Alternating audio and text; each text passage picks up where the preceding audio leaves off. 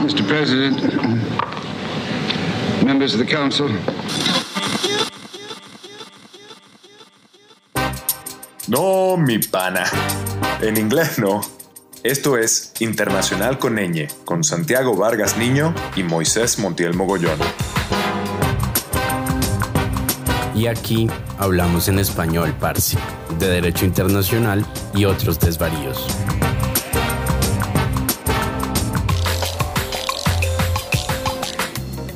Aviso. Las opiniones expresadas en este programa son atribuibles exclusivamente a la responsabilidad de sus emisores, sin que puedan de alguna manera ser entendidas como opiniones institucionales de los empleadores que tengan la mala suerte de tener a esta gente en sus filas. Bienvenidas, bienvenidos y bienvenides a este segundo capítulo de la segunda temporada de Internacional con Ñ, su podcast de Derecho Internacional en español y charladito, como suele decir Santiago. Mi nombre es Moisés Montiel y les saludo desde la Ciudad de México.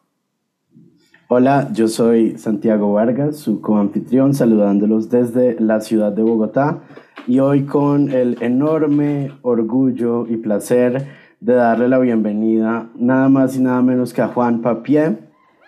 Juan es investigador senior de la División de las Américas de Human Rights Watch.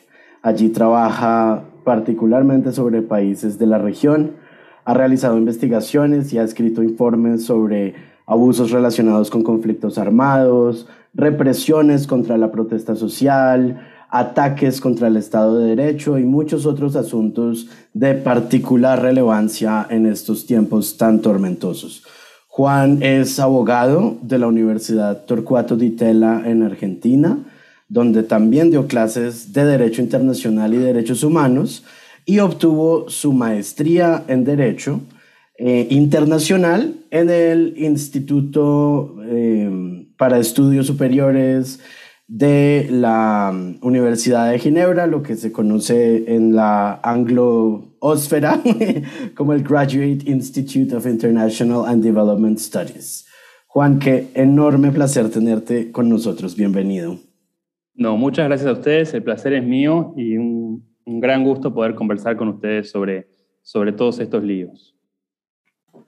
Muy bien, pues visto lo visto, empecemos. Juan, estamos seguros que tú no tienes tal cosa como un día aburrido, ¿ok? Con todo lo que nuestra región saca de trabajo en, pues, en estos temas. Pero el día de hoy nos gustaría conversar contigo sobre el derecho de los conflictos armados o, o si es uno un poco más hippie, el derecho internacional humanitario y, sobre un tema muy particular que, nos gustaría, ya que tú puedes incorporar eh, eh, como parte del trabajo de Human Rights Watch este monitoreo del gobierno, de sus acciones, de sus actitudes, y por el otro lado el componente jurídico. El tema del reconocimiento de la existencia de un conflicto armado no estatal. Aquí como, abre boca, si me lo permites, tenemos el artículo común 2 en los convenios de Ginebra, que en, en el en el caso de un conflicto armado con carácter internacional, pues básicamente es casi que autodeclarativo por el, por el sistema que nos traba el artículo común 2. Pero luego empezamos con el artículo común 3, que célebremente no es una definición de conflicto armado no internacional, lo cual necesariamente, o en, la interpretación más clásica, pues le da la, la luz verde al Estado para que diga cuándo existe un conflicto armado no internacional y cuándo no y consecuentemente aplicar la, el microtratado, que es el artículo común 3. Luego vamos, vamos pasando por el tiempo, viene el protocolo adicional segundo, que nos, entonces nos empieza a dar tal vez algunas pequeñas referencias. Cuando estos elementos, comando y estructura, este, organización, control del territorio que permita el despliegue de actividades militares sostenidas, es decir, nos va dando algunos elementos de juicio para decir, bueno, mira, cuando este esté Puede que haya un, conflicto armado, pero, pero se mantiene, diría yo, esa deferencia al Estado, para que sea el Estado quien diga, sí, vale, esto existe, ergo aplico el protocolo adicional segundo, cosa que vemos también en Tadic, en, la famosa sentencia del Tribunal Penal para la antigua Yugoslavia, que se vuelve todavía más interesante porque parece ser como una suerte de, de piggyback, va montado a lomos de la idea del protocolo adicional segundo y ahora califica también no solo la organización, sino la violencia. Y nos dice duración e intensidad, que seguimos sin saber si son requisitos de umbral mínimo, como verlos es todo muy indiciario. Pero aquí entonces, si hecho el prolegómeno, la pregunta. Sabemos que, o, se nos ha dicho, que aquí el principio de humanidad, reducción del sufrimiento innecesario, esta es la razón de ser del derecho de los conflictos armados, sobre todo cuando entramos a, esta área delicada del conflicto armado no internacional. Pero si esto es así, si estas normas existen, si aplicarlas es su propio deber, ¿por qué tenemos tanta deferencia al Estado territorial a la hora de, decidir, de que éste diga, sí, mira, estoy ante un conflicto armado, tengo que regirme por estas normas y además tengo que regirte a ti, grupo armado no estatal, por estas normas? ¿Cómo entendemos esta problemática desde lo político y desde lo normativo? Eh, Moisés, me parece un tema eh, fascinante y creo que es un tema que, en, muchos países de América Latina tiene distintas implicancias. Hoy tenemos claramente conflictos armados varios en Colombia y después podemos discutir cuántos. Alguien puede decir, puede argumentar que tenemos conflicto armado en Venezuela, es una discusión que podemos tener. Eh, la, la, Geneva Academy, por ejemplo, dice que hay a lo menos tres conflictos armados en México. No estoy suscribiendo esa visión, pero es una discusión que podemos tener también. Y en general, en estos países y en otros donde también se puede, hipotéticamente se podría hablar de conflicto armado, los estados tienen esta eh, posición de reticencia de reconocer que hay un conflicto armado en esos países. Eh, esta reticencia eh, normalmente se, expresa con un argumento que de jurídico tiene muy poco, que es decir, esto no es un conflicto armado porque esos son unos bandidos, terroristas, narcotraficantes, que no quieren hacer, eh, no tienen ninguna motivación política, sino que quieren eh, hacer negocios. y eso es una posición muy común. De hecho, el gobierno colombiano, el actual, flirtea normalmente con esa posición. Jurídicamente lo cierto es que esa posición no tiene ningún sustento porque está claro en la jurisprudencia internacional eh, que la motivación del grupo armado eh, no es relevante para determinar si hay o no un conflicto armado. Ahora, el motivo de esa reticencia es normalmente un sentimiento, un costo reputacional, yo diría, ¿no? La sensación de los estados de que si yo reconozco que hay un conflicto armado, queda la sensación en la comunidad internacional de que en algún, de alguna forma estoy fallando, ¿no? Eh, y eso ha surgido de distintas formas, eh, tiene que ver con este tema del reconocimiento de beligerancia casi histórico, pero eh, si uno mira el tema de reconocimiento de beligerancia, que la mayoría de, los, de las personas que escriben sobre derecho internacional público dicen, ese es un tema que ya en el siglo XX está en desuetudo, pero hace 15 años eh, Uribe hablaba del reconocimiento de beligerancia en Colombia y discutía si se cumplían o no los requisitos de reconocimiento de beligerancia. Entonces es un tema que en América Latina sigue muy vigente. Este, esta preocupación por la, por la reputación vinculada con este tema histórico del reconocimiento de beligerancia. Pero además hay un tema a mí en Colombia en particular que me fascina, y es que yo creo que en los últimos 20 eh, años la reticencia de los gobiernos, de algunos gobiernos, a no reconocer conflictos armados no es tanto por un tema reputacional, sino que tiene que ver con eh, qué piensan esos gobiernos sobre hacer la paz o no hacer la paz, sobre negociar la paz o no con los, conflictos, con los grupos armados. Y ahí tenemos un patrón sobre el que yo eh, traté de investigar un poco cuando escribí mi tesis de maestría por fuera de mi trabajo en Human Rights Watch, que es que eh, los gobiernos que quieren negociar la paz reconocen el conflicto armado y los que no quieren renegociar la paz no reconocen el conflicto armado. Y ese es un patrón raro, difícil de explicar, porque normalmente la existencia o no de un conflicto armado es independiente de la política pública que uno quiera adoptar para terminar. Yo creo que ahí hay, un tema interesante eh, para, para pensar y para entender por qué esta, esta reacción de estos gobiernos eh, vinculando estos dos temas de eh, la paz y la existencia o no de un conflicto armado. En efecto, ha sido un tema de constante discusión política en Colombia y sin lugar a dudas en la transición Uribe, Santos, Duque, se ha notado esa tensión que existe con el DIH, no solo en materia de reconocimiento de los grupos, sino también de las herramientas que el Estado tiene a su disposición para combatirlos. es un poco una esquizofrenia normativa que parte de señalar desde una perspectiva política, como bien dices Juan, con quién quiero negociar y con quién no, pero independientemente utiliza o un marco de derechos humanos o un marco de DIH para el uso de la fuerza contra grupos específicos y en operaciones específicas. Entonces, un poco la fuerza pública no tiene tan claro en qué momento se activa la tarjeta azul de los derechos humanos o la tarjeta roja del DIH. Y yo quisiera preguntarte en vista de las operaciones más polémicas que hemos conocido, la operación Ataí, eh, la operación que hubo recientemente en, ay, se me olvida el nombre de la localidad en Putumayo. el Remanso. Eso, gracias, en el Remanso. Em, ¿Tú qué opinas sobre esta, digamos, este recurso un poco oportunista a uno u otro marco jurídico? No, mira, aquí mi impresión es que en el gobierno actual en Colombia hay una contradicción enorme. Hay, eh, por un lado, una posición eh, política de no hablar de conflicto armado, en algunos casos puntuales de negar el conflicto armado, pero en otros casos de hablar de violencia, terrorismo, narcotráfico, no hablar de conflicto armado. Y por otra parte, a nivel militar, aplicar las normas de derecho internacional humanitario.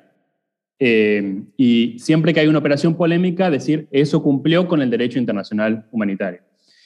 Eh, entonces, esa es una primera contradicción. El segundo problema es que yo creo que en Colombia hay motivos para pensar que se aplica derecho internacional humanitario, incluso en contextos en los cuales no hay un conflicto armado. Y creo que el ejemplo del remanso es un buen ejemplo de eso. Ahí estábamos ante un operativo, eh, para los que no conocen los hechos, fue un operativo en el sur de Colombia, en el departamento de Putumayo, eh, supuestamente, o al parecer, contra un grupo armado que se conoce como Comandos de la Frontera.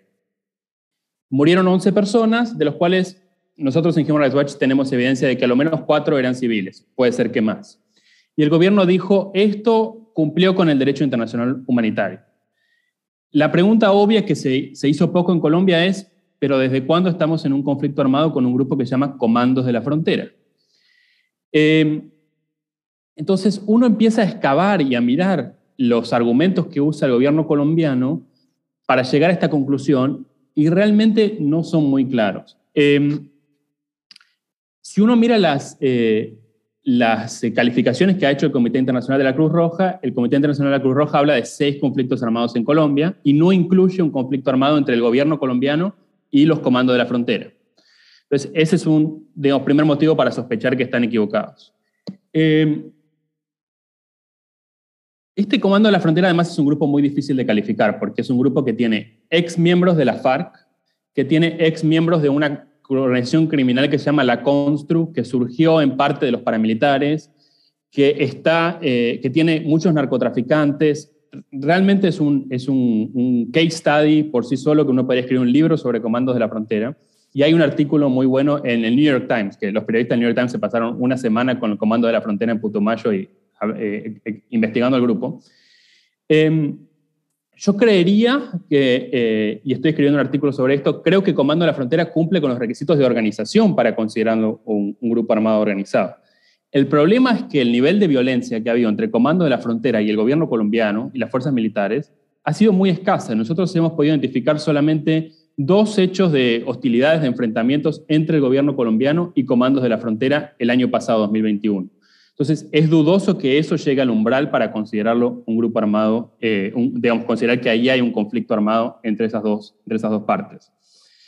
Lo que ha pasado es que eh, el gobierno colombiano, a partir de 2017, eh, calificó a todas las disidencias, a todo lo que más o menos huelga, huela como disidencias de la FARC, bajo una gran sombrilla de grupo armado organizado residual, y a todos ellos se los considera eh, grupos armados organizados en los cuales se aplica el derecho internacional humanitario. Y yo, yo he escrito sobre esto, yo creo que esa gran sombrilla y esa gran generalización que han hecho eh, sobresimplifica los problemas jurídicos y los problemas fácticos que hay que examinar y en la práctica lleva a que el gobierno colombiano, a pesar de que niega que hay un conflicto armado, aplique derecho internacional humanitario en situaciones en las que es dudoso que ese sea el régimen legal aplicable. Juan, Me, gustaría retomar varios de los punticos que hiciste, ¿no? Eh, en un primer término creo, creo que hay una precisión histórica, o bueno, esta es mi opinión de una precisión histórica muy importante aquí, ¿no? Porque evidentemente, como, como aventábamos desde el inicio, pues es el gobierno quien debe decir esto es un conflicto armado, esto no lo es, y aplicar entonces. Yo no logro sacudirme la sensación, sobre todo cuando, cuando vamos a los protocolos adicionales del 77, que ahí había un fuerte espaldarazo a, la era de la descolonización. ¿no? Basta, no basta sino ver el, protocolo adicional primero, los supuestos de internacionalización un poco artificial, pero, pero responden a una legitimidad de la época, a, incluso al propio impulso de la comunidad internacional, dejando a, los coloniales por fuera, de no, mira, aquí trátalos como si fuera Estado. Cuando, cuando nos llevamos a ese mismo zeitgeist 40 años después, recuerdo mucho a, la Cruz Roja en un pronunciamiento sobre el Estado Islámico, diciendo, mira, yo no te voy a decir si esto es un conflicto armado o no lo es. Lo que sí te voy a decir es que cuando se encuentren satisfechas las condiciones del artículo común 3 o del protocolo adicional segundo, aplica el derecho internacional humanitario. Cuando no, no lo hagas. Lo cual, por supuesto, es una lógica circular infernal pero nos deja entonces con el siguiente problema, y voy de, la legitimidad de los 70 al, movimiento de descolonización al problema ahora que, que, tú mismo lo apuntaste. Tenemos un cruce ahora en nuestra región, creo yo, prevalente entre crimen organizado transnacional y conflicto armado. Recuerdo, eh, creo que por ahí de 2012, Chávez, cuando todavía estaba vivo, hablando de reconocer la beligerancia de las FARC, y, digo, más allá de lo, como tú bien lo apuntabas, más allá del tema legitimidad o del tema, no, estos son una pandilla de criminales, ¿cómo, cómo afecta esto entonces? Y lo decías, tenemos al gobierno colombiano aplicando DIH cuando no debería aplicarlo, lo cual va un poco a, este choque de paradigmas que a veces se produce entre los derechos humanos y el derecho internacional humanitario.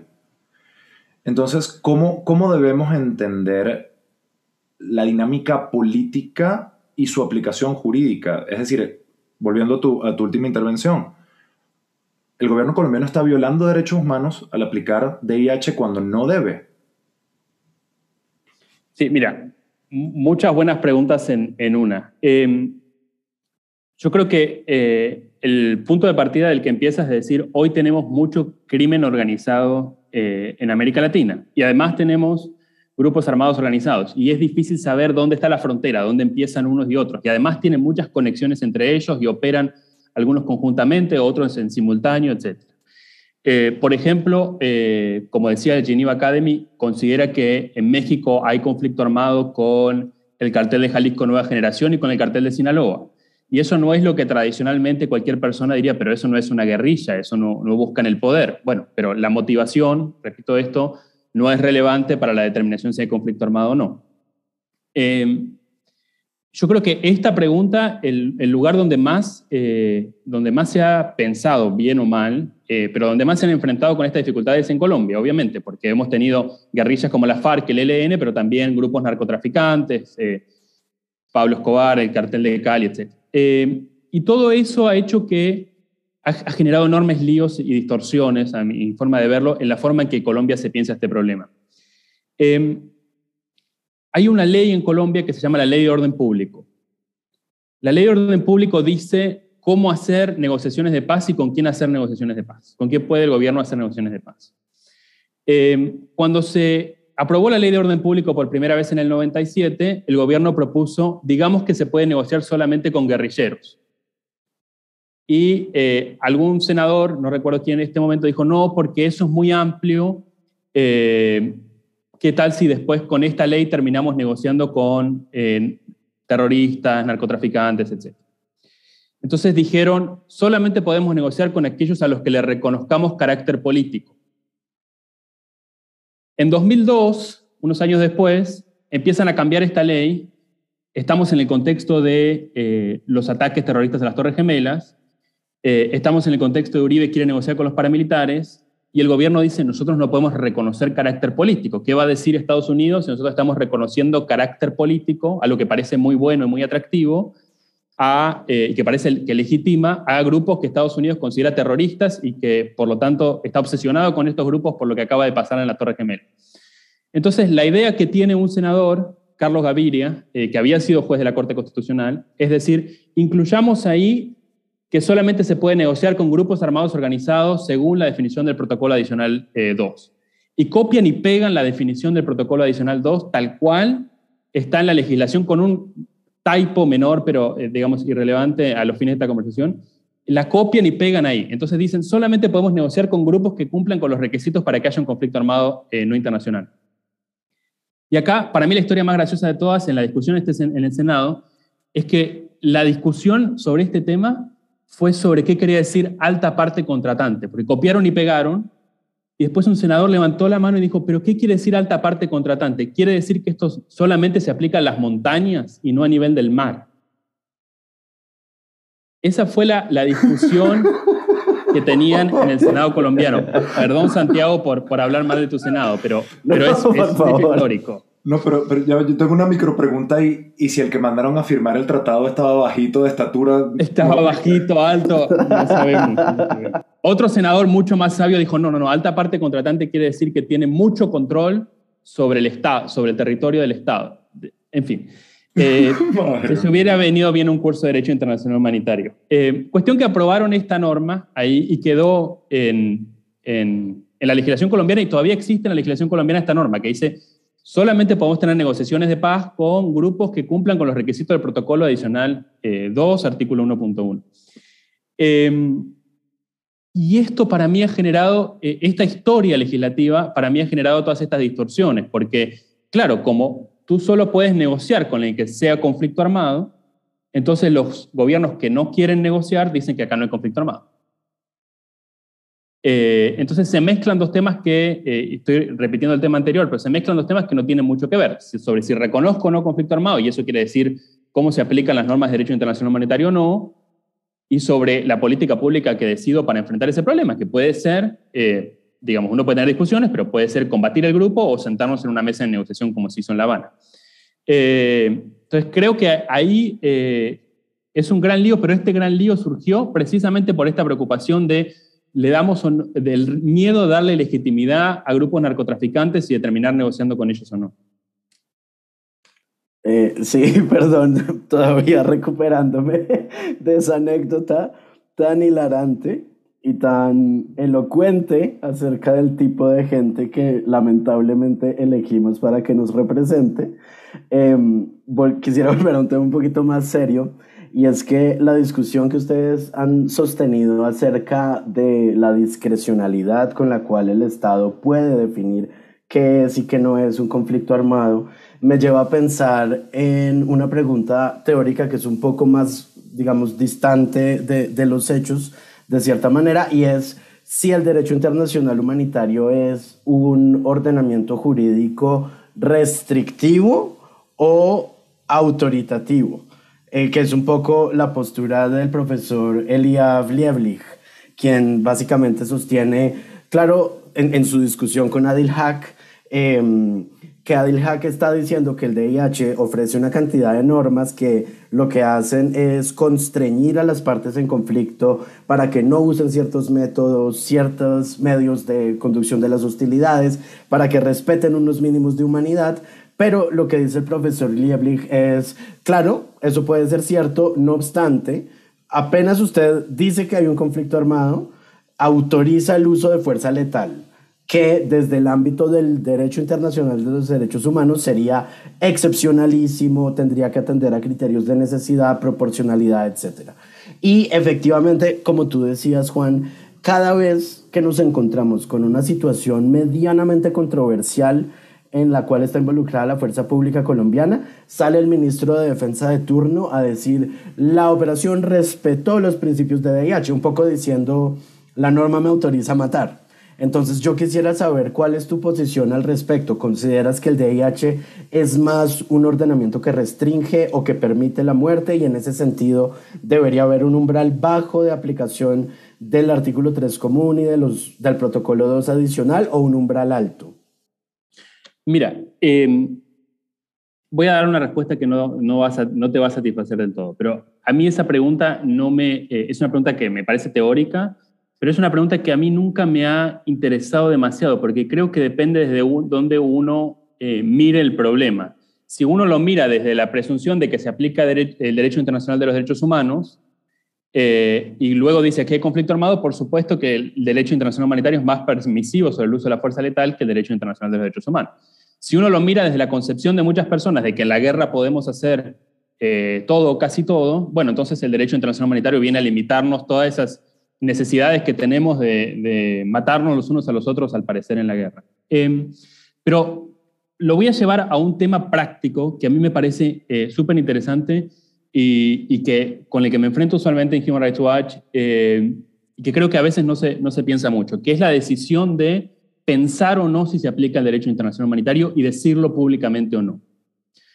Em, Human Rights Watch no es una institución académica. No estamos ahí para calificar conflictos o no calificar conflictos. Y tampoco lo hace el Comité Internacional Cruz Roja. Califica conflictos, pero a veces lo anuncia a veces no lo anuncia. Colombia lo anuncia, pero por ejemplo en Venezuela no hace pública eh, las decisiones que tenga o no tenga, no, no lo sé. Em, y es una pregunta que uno tiene que hacerse constantemente. ¿Por qué? Por las consecuencias que tiene eh, prácticas y en la observancia de los derechos humanos decir que hay un conflicto armado. Por ejemplo, nosotros el año pasado publicamos un, eh, un informe sobre abusos cometidos por las fuerzas de seguridad venezolanas, eh, las FAES y otros bandidos que conoce muy bien Moisés, contra civiles en operativos en los cuales el régimen decía que estaba atacando a disidencias venezolanas. Podíamos entrar en la discusión sobre si había o no conflicto armado ahí, pero era una discusión peligrosa, porque si uno va y le dice, Maduro, acá hay conflicto armado, pero tú estás violando las normas de conflicto armado, Maduro va a decir, conflicto armado, nosotros podemos ir con toda, porque esto es conflicto armado y vamos a la guerra y, matamos al que tengamos que matar. Eh, y en realidad las violaciones que nosotros habíamos identificado, además de que eran violaciones de derechos humanos, también hubieran sido violaciones de derecho internacional humanitario, asumiendo que se aplicaba, que había un conflicto armado. Entonces la discusión eh, en la práctica era contraproducente, o por lo menos era contraproducente decirlo públicamente. Eso porque nuestro objetivo como Human Rights Watch es mejorar la observancia del derecho internacional humanitario y el derecho internacional de los derechos humanos. Por supuesto, si uno fuera una institución académica, tiene otros propósitos con, con lo que hace. Pero creo que los efectos, eh, he cambiado ligeramente el sentido de la pregunta, pero creo que los efectos prácticos, permisivos o restrictivos de decir que hay conflicto armado o no, son relevantes dependiendo realmente cuáles son las consecuencias que uno quiere lograr en el contexto eh, particular. En este momento a Alonso Gurmendi no es que le está picando la oreja, se le está cayendo con esta discusión, pero, pero está bien. Digo, y, y debemos destacar, Juan, tu visión aquí, viniendo y trabajando donde trabajas, evidentemente que es muy distinta de la aproximación que de repente puedo tener yo, que, estoy más del lado académico de estas cosas, o, Santi, que, lo ha visto judicialmente, y ahí lo nutritivo, ¿no? Mm. Aprovecho, aprovecho que haces el brinco a mi querido Terruño. Una pregunta en este mismo orden, pero más de curiosidad. Sabemos que por lo menos desde 2020, sobre todo 2021, en, la frontera del Apure, bueno, en, Apure, en la frontera con Colombia, pues empezamos a ver unos picos de, intensidad y duración de violencia interesantes. Eh, originalmente se decía, no, mira, esto es una disidencia de las FARC que se está entonces dando de, de coscorrones con las Fuerzas Armadas. En algún momento dejó de estar en las noticias, me imagino que no así en el radar de Human Rights Watch y empezamos a ver entonces a esta misma disidencia de las FARC, ahorita, ahorita olvido su denominación específica, enfrentándose a una banda criminal venezolana, el tren de Aragua. o de lo que quedaba del tren de Aragua antes de que la migración masiva se los llevara a ellos también. Y esto me lleva a, la, a, mi gran pregunta, ¿no? Me parece recordar que es en eh, la definición de Tadic, donde se estira un poquito y dice, mira, y cuando se enfrenten grupos armados no estatales entre ellos, también aplica todo esto, lo cual por supuesto es una pesadilla desde el punto de vista del Estado, porque son, se están cayendo a piñas dos actores que el Estado no controla, ¿ok? Que, que su mera existencia traiciona entonces la incapacidad del Estado de proveer seguridad pública, Pero entonces ellos también deben observar y, cumplir con las obligaciones de, los canis. Desde el punto de vista de qué puede hacer el Estado, qué debe hacer el Estado y, una tercera pregunta incluso más caviar. ¿Qué podemos hacer para tratar de incentivar a la observancia a estos, a estos actores no estatales cuando se enfrentan entre ellos y cuando satisfacen entonces los requisitos mínimos de, de la procedencia ratio materia del DIH? Ok, pregunta difícil. Mi primera respuesta eh, pesimista es que lo que podemos hacer sobre este contexto particular, en especial en Venezuela, es muy poco, porque nosotros estamos prohibidos en Venezuela hace como 10 años. Eh, el acceso de agentes eh, humanitarios, sectores humanitarios en Venezuela también es muy limitado por distintos motivos. entonces es, es, un país donde es enormemente difícil trabajar eh, y donde es enormemente difícil lograr impacto eh, y, en especial en estos contextos, eh, también en estos contextos, por ejemplo, lo que pasa en Apure. yo creo que es un tema que, para empezar, hay que darle más visibilidad. yo creo que hay muchas discusiones sobre cómo logramos o no logramos una transición democrática en Venezuela y es importante que esas discusiones entiendan que la transición democrática no solo tiene que ser en Caracas, también tiene que ser en Apure y eso quiere decir recuperar el Estado de Derecho en un país que cuando podamos verlo completamente y hacer una radiografía entera, nos vamos a dar cuenta que tiene cada vez más presencia de actores armados, que son la guerrilla del ELN, las disidencias de la FARC, etc. Segunda pregunta, eh, creo que explícita en, tu, comentario, es eh, si hay o no conflicto armado en Venezuela. Eh, y si hay un conflicto armado con el tren de Aragua, con la disidencia de la FARC. Es una pregunta súper difícil a la que no voy a dar una respuesta concluyente porque no es un, análisis que hayamos dado, pero sí voy a dar como algunas pistas de cosas que creo que hay que tener en cuenta. Eh, hay muchos grupos que operan en Venezuela que ya sabemos que cumplen con el umbral de grupo armado organizado, porque son grupos que operan en Colombia. Y en Colombia sabemos hace rato que cumplen con ese umbral. El ELN, por ejemplo, o el Frente Décimo de la FARC, disidencia de la FARC, que forma parte de una coalición de disidencias eh, que comandaba Gentil Duarte, que es un comandante de la FARC, eh, que la FARC que murió hace, hace poco, eh, pero que su grupo de disidencias de la FARC cumple, según el Comité Internacional Cruz Roja, a lo menos en Colombia, con el umbral de organización. Entonces siempre la pregunta fue, ¿qué tal el umbral de intensidad? ¿Qué pasa con ese umbral? Y ese umbral era muy difícil de probar que se cumplía porque no había enfrentamiento, porque el régimen venezolano dejaba que estos grupos operen a sus anchas en, Venezuela. Eso cambió, porque a partir de 2021 empezamos a ver enfrentamientos entre el régimen venezolano y, eh, el Frente Décimo Disidencia de la FARC. Entonces ahí hay que analizar si eso llega o no al umbral, pero digamos que hay enfrentamientos y muchos está claro. Después está este enfrentamiento que tú dices con el tren de Aragua. Yo tengo dudas que el tren de Aragua cumpla con los requisitos del, umbral de organización. Es una organización criminal, un grupo de bandidos, pero no creo que cumpla con ese requisito. Y luego está el enfrentamiento entre el Frente Décimo de Ciencia de la FARC y el ELN. Tenemos que analizar ahí también, los dos sabemos que cumplen con el nivel de organización, pero tenemos que analizar si cumplen con el nivel de intensidad. En definitiva, hay un lío bárbaro eh, en tu país eh, y un lío bárbaro del que creo que tenemos que hablar mucho más, eh, además de que hablamos de, digamos, de Maduro, de la represión, de la crisis humanitaria, de la crisis migratoria que sigue en, Venezuela, creo que también tenemos que hablar de este problema que a veces lamentablemente queda un poquito eh, invisibilizado. Yo me excuso con la audiencia porque esto naturalmente va a centrarse principalmente en el terruño de Moisés y el mío, que pues no son los países más pacíficos o justos de la región, pero hay algo que también comparten y es que ambas son situaciones de conocimiento de la Corte Penal Internacional. Ambas fueron cerradas por el fiscal Karim Khan el año pasado con base en consideraciones de complementariedad que por lo menos desde el ámbito de las ONGs colombianas ya se han debatido. Se presentó una solicitud de reconsideración de la decisión de cierre y en Venezuela naturalmente hay una enorme preocupación porque la apertura de la investigación formal no se convierta apenas en un saludo a la bandera, sino que realmente lleve a una presencia de la CPI en el terreno, una entrevista de testigos, acopio de evidencia, etc. hay dos tipos de violencias que me llaman particularmente la atención en estas situaciones y sobre las cuales me encantaría conocer tu opinión. En el caso venezolano, eh, los abusos contra manifestantes, que empezaron en 2014, que se han extendido a lo largo del tiempo, que se han valido de todo tipo de vejámenes, amenazas, torturas y demás para silenciar a la oposición política y sacar a los venezolanos de las calles. Y en Colombia un tema que es ahí sí lamentablemente endémico a nuestro país, yo no lo he visto en ninguna otra situación ante la CPI, los falsos positivos.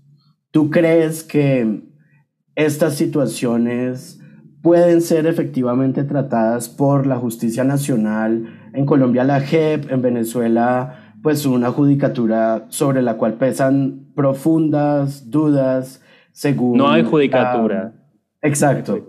O, o si deberíamos ir ante la CPI directamente. ¿Qué opinas tú? A ver, ¿por dónde empezamos?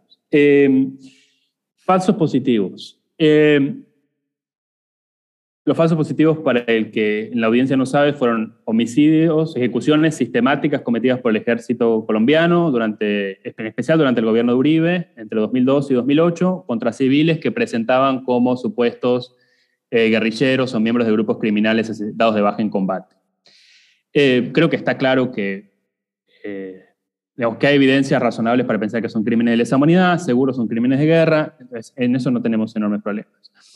la gran pregunta siempre fue la de la complementariedad. Em, Colombia ha hecho avances para investigar a los eh, mandos bajos, a, a los soldados, a los sargentos, a los mayores, algún coronel por ahí que encontraron y condenaron. Hasta que llegó la JEP y la JEP logró avances mayores.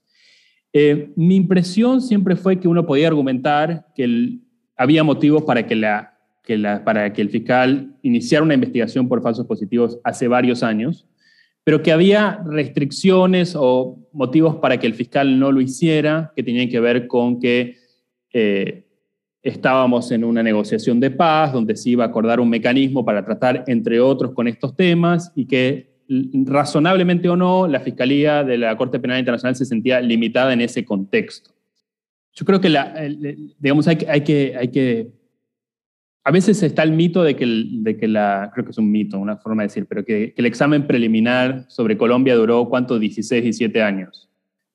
Yo creo que eso es ligeramente un mito, porque en realidad son tres exámenes preliminares eh, juntos, más o menos. Eh, no es un único examen preliminar, estamos hablando de distintas cosas que terminaron conexas precisamente porque Colombia no hacía la tarea y en lugar de hacer la tarea seguía cometiendo crímenes de guerra y crímenes de lesa humanidad. El examen preliminar primero se abrió por los, eh, por los paramilitares y cuando el examen preliminar ya estaba abierto, el ejército colombiano estaba matando y cometiendo crímenes de lesa humanidad y crímenes de guerra eh, y la Corte Penal Internacional se dio cuenta después y incluyó eso en, en, el examen. Yo creo que en ese momento había motivos razonables para, para pensar que había que abrir eh, una investigación sobre este hecho puntual. Eh, hoy la JEP está logrando avances importantes y creo que tiene sentido eh, respaldar estos avances que está logrando la JEP.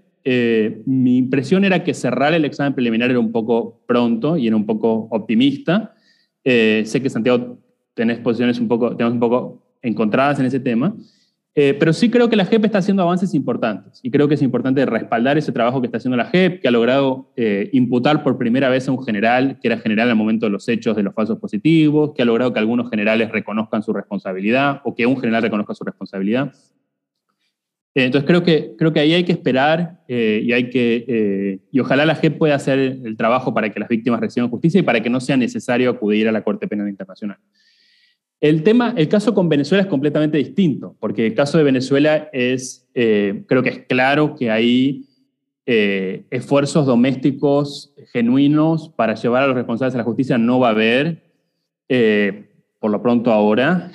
ahí no hay un sistema de justicia independiente, imparcial, que pueda hacer la tarea.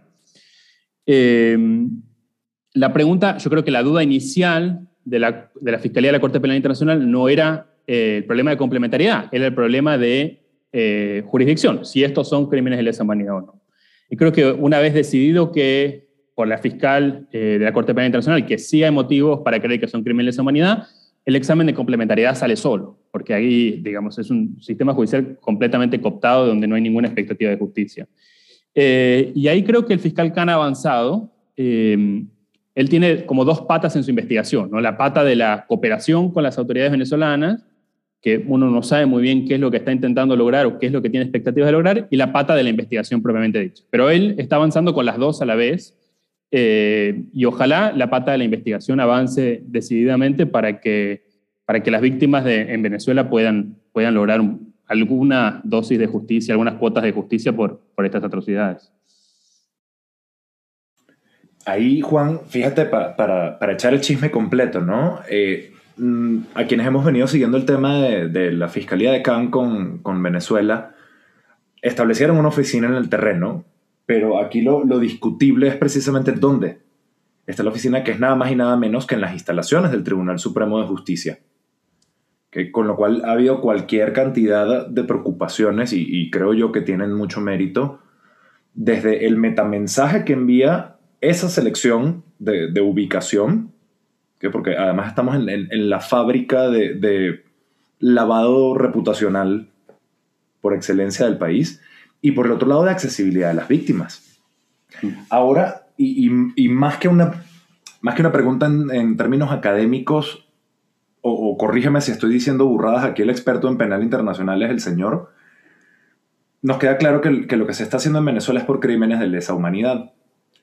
Sin embargo, y Santi comentaba, ¿no? Que, lamentablemente lo de los falsos positivos parece un fenómeno netamente colombiano. Sin embargo, retomando aquí los enfrentamientos entre, entre el Frente Décimo eh, de las disidencias de las FARC y las Fuerzas Armadas venezolanas, ahí tuvimos, y lo recuerdo distintivamente en, 2021, falsos positivos. o, lo que parecía ser civiles ejecutados que además después vestidos y con las armas ahí al lado, justamente en el contexto de esos enfrentamientos. Entonces, Juan, tú, tú anticipas, no sé si esto sea posible desde el punto de vista competencial, pero que, que la Fiscalía de Cannes le vaya a poner el ojo a esto y diga, ah, no, mira, no solo es que tengo méritos razonables o suficientes para creer que hay crímenes de lesa humanidad, sino también potenciales crímenes de guerra inclusive ganándole la partida al gobierno que sin decir si era o no era, fue y lanzó a las Fuerzas Armadas. ¿Ves esto factible? Y estoy de acuerdo contigo, hay que visibilizarlo y quisiera aprovechar el, espacio para hacerlo. Súper, no, mira, es una, es una buena pregunta. Hemos tenido algunas discusiones internas en Human Rights Watch sobre este tema. Eh, Está la pregunta previa que ya hablamos sobre si hay conflicto armado o no en Venezuela y como dije, creo que hay algunos indicios para pensarlo, pero no, no, puedo, no estoy en condiciones de llegar a una conclusión definitiva. Eh, y la pregunta siguiente es si en esos posibles conflictos armados se cometieron o no crímenes de guerra. Yo creo que además de todas esas dos preguntas hay una pregunta estratégica, que es, ¿nos sirve que la Corte Penal Internacional en Venezuela le pase algo parecido que en Colombia, que es que se le agrega un examen preliminar arriba del otro? ¿O es mejor que se, si estamos en una investigación ya abierta por crímenes de lesa humanidad, por represión contra críticos, centrémonos en esa, avancemos en esa eh, y no empecemos a abrir una investigación adicional encima de esa sobre crímenes de guerra o no cometidos por eh, miembros de las fuerzas de seguridad eh, venezolanas, pero también por los grupos armados, porque si hoy estamos con el ELN y las, las disidencias de la FARC, eh, nosotros tenemos un informe sobre Apure que sacamos hace unos meses y, y, está claro que si hay conflicto armado, lo que está haciendo el ELN y la disidencia de la FARC son crímenes de guerra. mi pregunta es, ¿tiene sentido estratégico que haya una investigación encima de la otra, un examen preliminar encima de la otra, considerando las capacidades que tiene la Corte y las capacidades que puede invertir en Venezuela? Esa es mi duda estratégica, más que nada. Creo que esa, es la primera pregunta que nos tenemos que hacer, eh, más allá de las preguntas que son más académicas sobre si se cumple o no el umbral, eh, etc. Y, sobre esa pregunta no tengo, no tengo respuestas claras, y, pero creo que es una pregunta que hay que hay que tomar en serio. Juan, ahora que hablas de las discusiones que han tenido en Human Rights Watch y como para ir concluyendo el episodio, yo quisiera preguntarte un poco por el rol de la organización. Obviamente para las personas que están en el medio es, digamos, una ONG altamente reputada, conocemos su trabajo, pero acaso para las audiencias nuevas, eh, si nos pudieras explicar un poco de lo que hacen. Yo, por ejemplo, sé que han enviado informes a la CPI en distintas ocasiones sobre la situación en Kenia, en Georgia y demás, pero nos encantaría que nos pudieras explicar como con mayor detalle de qué manera responde Human Rights Watch a situaciones como la represión en Venezuela, el paro nacional en Colombia, la violencia de los cárteles en México, los conflictos armados y demás. Súper. Todos esos escenarios que tú mencionas, le hemos dado la misma respuesta, que es el, el trabajo de Human Rights Watch. Primero, investigar en terreno. Investigar en terreno, con entrevistas en terreno, con verificación de video, con mecanismos eh, también digitales de investigación, tenemos un laboratorio de investigaciones digitales también, eh, para llegar a conclusiones lo más certeras posibles sobre lo que está pasando, independientes e imparciales. Nosotros en, este, tenemos la suerte de que Maduro nos acusa de ser de la CIA y Uribe nos acusa de ser de la FARC. Entonces, eso nos deja trabajar en paz y dormir tranquilos. Em, y Bukele nos acusa de, ser, eh, de trabajar para el MS-13. No, hombre, pero ustedes le eh, robaron hasta el pañal al niño Jesús. Sí, sí, el pobre niño Jesús. Eh, después de que tenemos los hallazgos, eh, un gran esfuerzo es, hay que visibilizarlo, hay que denunciarlo públicamente y que tenga la mayor atención internacional posible. Eh, o sea, exponer estos abusos que están ocurriendo. En lo posible, ver cómo podemos avergonzar el viejo naming and shaming a los gobiernos o a los actores que sean. Y después hay que pensar cuáles son los puntos de presión. Eh, y esto, hay tareas que son casi como de masajista, de empezar a entender por dónde, si uno aprieta, le duele, le, molesta, realmente impacta eh, en un gobierno. Entonces, en algunos casos, como tú dices, lo, que, lo mejor puede ser mandar el informe a la Corte Penal Internacional. En otros puede ser reunirnos con el presidente y, por ejemplo, yo he tenido muchas reuniones con el presidente Duque en Colombia y presentarle los hallazgos. Reunirnos con otro gobierno que tenga palancas para tirar. Por ejemplo, en Colombia el gobierno de Estados Unidos tiene, da mucha planta, tiene muchas palancas para tirar. O con el gobierno de Estados Unidos, o, con los gobiernos de la Unión Europea. En fin, el propósito es encontrar cuál es la palanca. No todas las palancas sirven para, todas las para todos los países, y en muchos países casi nada sirve, y en eso tenemos que ser honestos. Pero tenemos que tratar, nuestro esfuerzo es, en función de los hallazgos que hacemos en terreno, encontremos la palanca que ojalá sirva, eh, y con eso tratemos de que la situación mejore. En otras palabras, y evocando al gran Tywin Lannister, un trabajo para cada herramienta, una herramienta para cada trabajo. Juan, no, nos quedamos con 7000 preguntas más, pero, pero en el interés del tiempo y la brevedad, vamos a pasar nuestras preguntas de fuego rápido si lo tienes a bien. Como, como puede que sepas, si, si, y para quienes siguen el podcast, todo esto nace de, de una inacabable disputa que tenemos Santiago y yo sobre la nacionalidad de la arepa, pero para, para, de alguna manera, dejar esa pelea de lado y empezar peleas nuevas, te preguntamos a ti, Juan, ¿qué es mejor? ¿El dulce de leche o el arequipe? Esa es una pregunta muy fácil. El dulce de leche. Como no podía ser de otra forma. De acuerdo. Y aquí nuevamente Catalina Fernández Carter estará muy feliz con la respuesta. 2 a 0 ganando el dulce de leche. Eh, la siguiente pregunta a pesar de que puedo prever tu respuesta en vista de lo último que dijiste, ¿tú consideras que es mejor acudir a la justicia nacional o directamente a mecanismos de justicia internacional? Como regla, a la justicia nacional. Si funciona, si hay justicia, si hay un mecanismo que opere, como regla, a la justicia nacional. Muy bien. Si hay lavadora, pues los trapos sucios se lavan en casa. Si no, pues tocará ver. Juan, una última pregunta. O, más bien, te rogamos una anécdota. Fíjate que todo el mundo tiene su, historia con alguna celebridad, su anécdota interesante. Michelle Reyes Milk casi comete magnicidio con el secretario general de, la Organización de Naciones Unidas. Tuvimos en nuestro episodio anterior a Catalina Botero eh, diciéndonos que también casi mata por, por caída de silla a un magistrado de la Corte Interamericana de Derechos Humanos. ¿Tienes alguna anécdota eh, eh, en clave jocosa con alguna celebridad del mundo del derecho internacional público? No tiene que involucrar intentos de magnicidio, ¿ok? Pero algo de esto que te haya pasado, tal vez algo que recuerdes con, mucho cariño o con mucha risa. Tengo una, anécdota divertida que se me ocurre eh, con, hablando tanto de DIH con un ministro de Defensa, que no, no puedo decir tratemos de no decir ni el país, si ustedes me permiten, ni el gobierno, ni el nombre del ministro. Eh, y en esta eh, anécdota, eh, el personaje principal es José Miguel Ibanco, que fue durante 30 años, casi 30 años, el, director de las Américas de Human Rights Watch y, mi jefe. Llegamos a esta reunión que teníamos con el ministro de Defensa y el ministro, por algún motivo, había convocado a toda la alta plana militar. Comandante del ejército, comandante de las fuerzas militares, comandante de contrainteligencia, armada, fuerza aérea, toda la alta plana militar, el ministro Vivanco y yo, en una mesa larguísima. Y fue una reunión muy larga.